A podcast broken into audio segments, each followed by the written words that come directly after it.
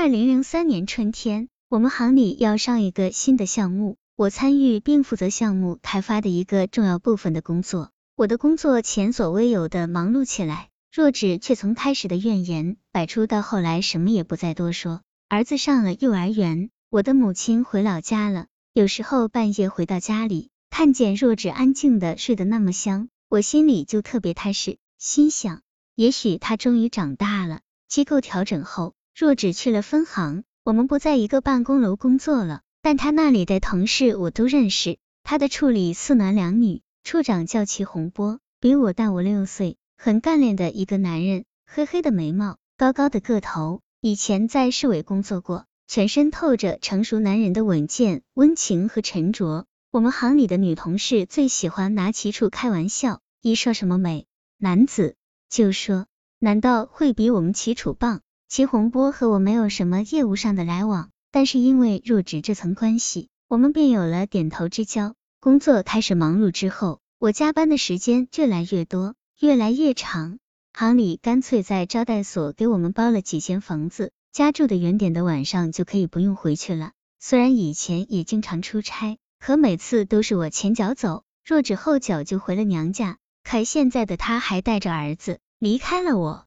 可能一口热饭都吃不上，所以每当我回家拿东西时，就顺便给他和儿子准备回娘家的东西。正在收拾呢，他推门进来了，一脸的没好气，问我在做什么。我帮你也收拢收拢，你带儿子去外婆家吧，否则一个人忙不过来。不用，他直挺挺的走过来，将包裹拿过去，把东西一件件往外拿。我奇怪的说，我可要住到行里的招待所去。难得回来一次，难道你接送儿子、做饭、买菜都能弄？他愣了一下，表情怪怪的，突然又好了，走过来搡着我说：“你就放心走吧，我把儿子放我妈那里去。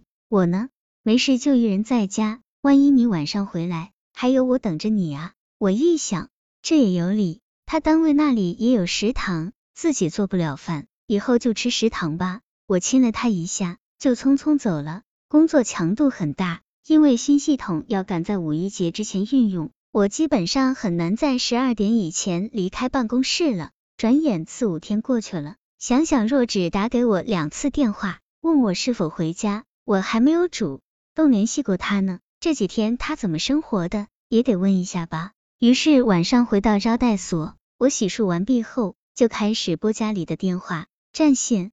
我看看表，已经十二点多了。他不会是在打电话了，那么是什么呢？在拨还是占线？而他的手机已经关了，也许是没有放好电话的原因吧。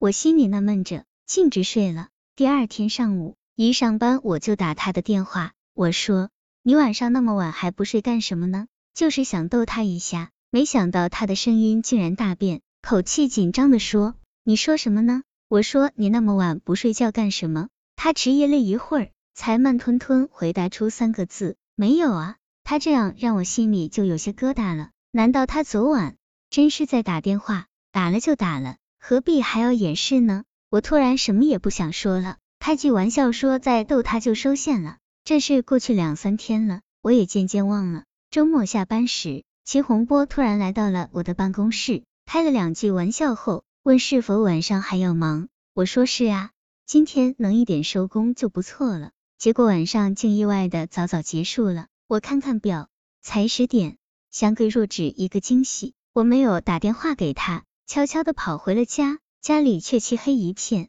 人影都没有一个。我心里或多或少有些失望，心想也许他去看儿子了呢。可电话打到岳母那里，说他好多天都没来了，儿子想妈妈，天天哭。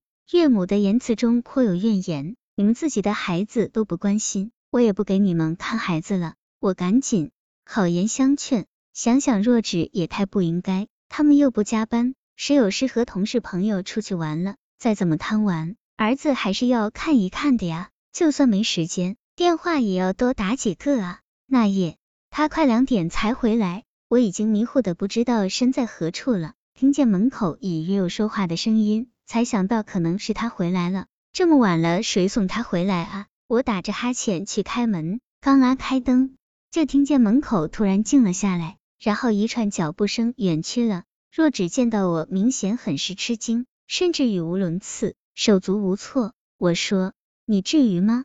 怎么好像进错了门似的？怎么看见我不高兴啊？刚才谁送你回来的？怎么门都不进就走了呢？”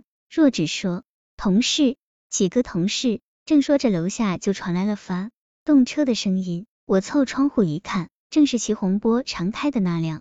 原来是齐处亲自送啊！我说：“还有好几个人呢。”若只进洗手间洗脸去了，匆匆又解释了一句。从外表看，张明谦本是个很细心的男人。按理说，妻子有了这些可疑的迹象，他不该就这么大而化之的跳了过去。但他说当时的确一点想法都没有。说起来原因也简单，可能就是总觉得若只是个无法脱离他羽翼的小鸟，所以怎么也不敢相信他竟会有离他而飞的念头。